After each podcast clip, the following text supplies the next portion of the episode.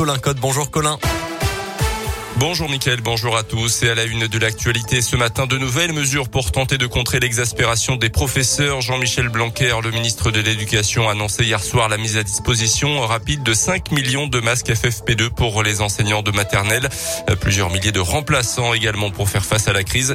Les évaluations pour les classes de CP prévues en janvier seront quant à elles reportées à un délai qui reste à définir. Les différents syndicats d'enseignants ont été reçus dans la soirée par Jean Castex en présence notamment donc du ministre de l'Éducation, aussi celui de la santé. Olivier Véran qui était en visio hier, il a été testé positif au Covid. On jugera dans les prochains jours, a réagi l'un des principaux syndicats après une journée de manif qui a réuni près de 80 000 manifestants partout dans le pays. Ils étaient 150 à Mâcon et 400 à Bourg-en-Bresse. Dans l'actualité, également dans l'un, deux détenus de la prison de Bourg jugés pour des violences sur un autre détenu. C'était en juin 2019. La victime avait été rouée de coups pendant de longues minutes sur une coursive, une scène qui avait été filmée par la vidéosurveillance. Des contusions sur les bras, le thorax, sur au visage également 15 jours d'ITT pour la victime selon le progrès qui n'avait pas porté plainte et ne s'est d'ailleurs pas présenté à l'audience euh, mercredi selon le progrès. Euh, du côté des prévenus, plus de deux ans après les faits, un seul a comparu à distance depuis une autre maison d'arrêt. Des peines de 3 à 4 mois de prison ferme ont été prononcées par le tribunal. Quand le Covid amène des femmes enceintes partiellement vaccinées ou non vaccinées à l'hôpital, c'est un constat avec le variant Omicron qui a pris le dessus sur le variant Delta. Le profil des patients pris en charge dans les hôpitaux change avec des malades plus jeunes que lors des vagues précédentes et la plupart du temps non vaccinés. Parmi eux donc des femmes enceintes qui développent des formes graves, ce qui nécessite un accouchement par césarienne pour que la maman soit prise en charge sur le plan respiratoire en réa et avec des bébés qui naissent prématurément et se retrouvent souvent en néonatologie. Euh, pour éviter euh, ce genre de situation, la vaccination des femmes enceintes reste donc le meilleur moyen, euh, selon le docteur Nathalie Canu, la référente Covid au centre hospitalier de Bourg-en-Bresse. Le message pour les femmes enceintes, c'est que si elles veulent protéger leur bébé, il faut qu'elles se vaccinent elles-mêmes, se protéger elles-mêmes, pour pouvoir effectivement aussi transmettre leurs anticorps à leur enfant, hein, sachant que, je le redis, le vaccin ne passe pas la barrière materno-fétale.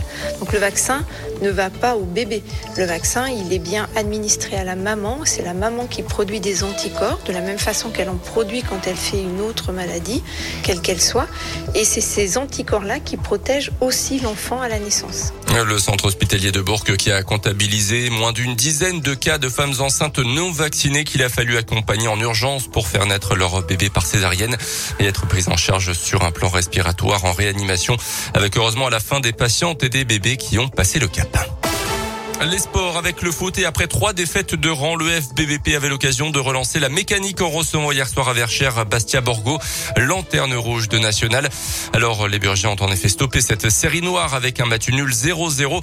Est-ce un bon résultat ou un mauvais résultat? On écoute la réponse du capitaine des Bleus Thibaut Jacques au micro Radio Scoop de Didier Berthet. C'est un résultat.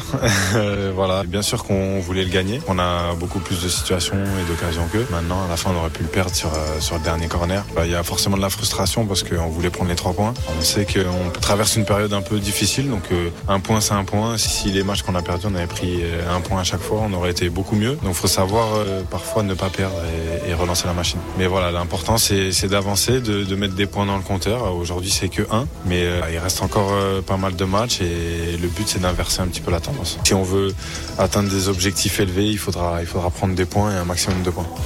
Vendredi prochain, les footballeurs bressans se déplaceront à Cholet pour tenter de retrouver enfin le succès. Et puis du rugby ce soir avec USB Provence Rugby et Carcassonne Oyonnax en Pro D2.